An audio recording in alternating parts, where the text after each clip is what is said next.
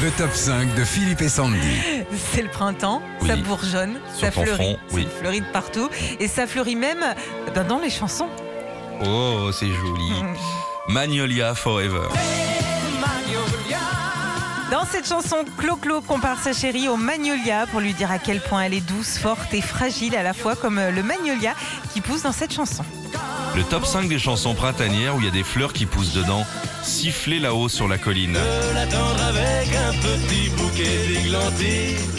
J'ai cueilli des fleurs et j'ai sifflé tant que j'ai pu. Dans cette reprise du tout début des années 70, Jodassin parle de fleurs et notamment des églantines qui sont en fait une sorte de rosier hybride qui peut pousser n'importe où puisqu'elles n'ont quasiment pas besoin d'entretien si vous n'avez pas la main verte justement.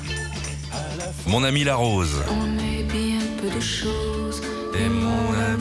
Rose. Bah oui, il y a de la fleur dedans. C'est en se basant sur un poème de Ronsard que Françoise Hardy chante Mon ami la rose. Et pour info, d'après les fleuristes, la rose c'est le symbole de l'amour et c'est la seule fleur assez fragile pour exprimer l'éternité. Et il n'y a pas que cette chanson où il y a une rose qui pousse dedans. Souvenez-vous dans les années 2000 du Toulousain Moss avec Au nom de la rose. Au nom de la rose, mon ami la Mais ça, c'était une reprise, non?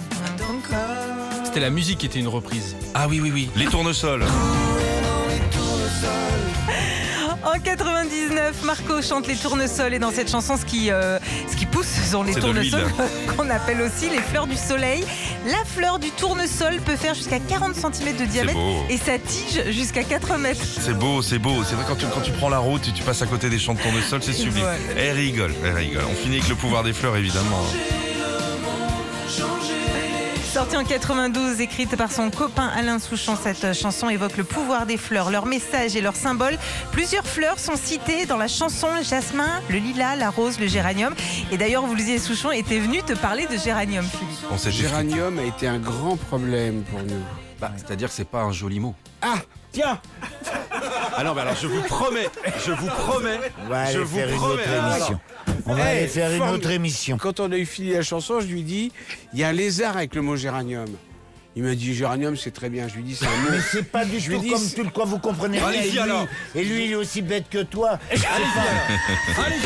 Retrouvez Philippe et Sandy, 6h-9h sur Nostalgie.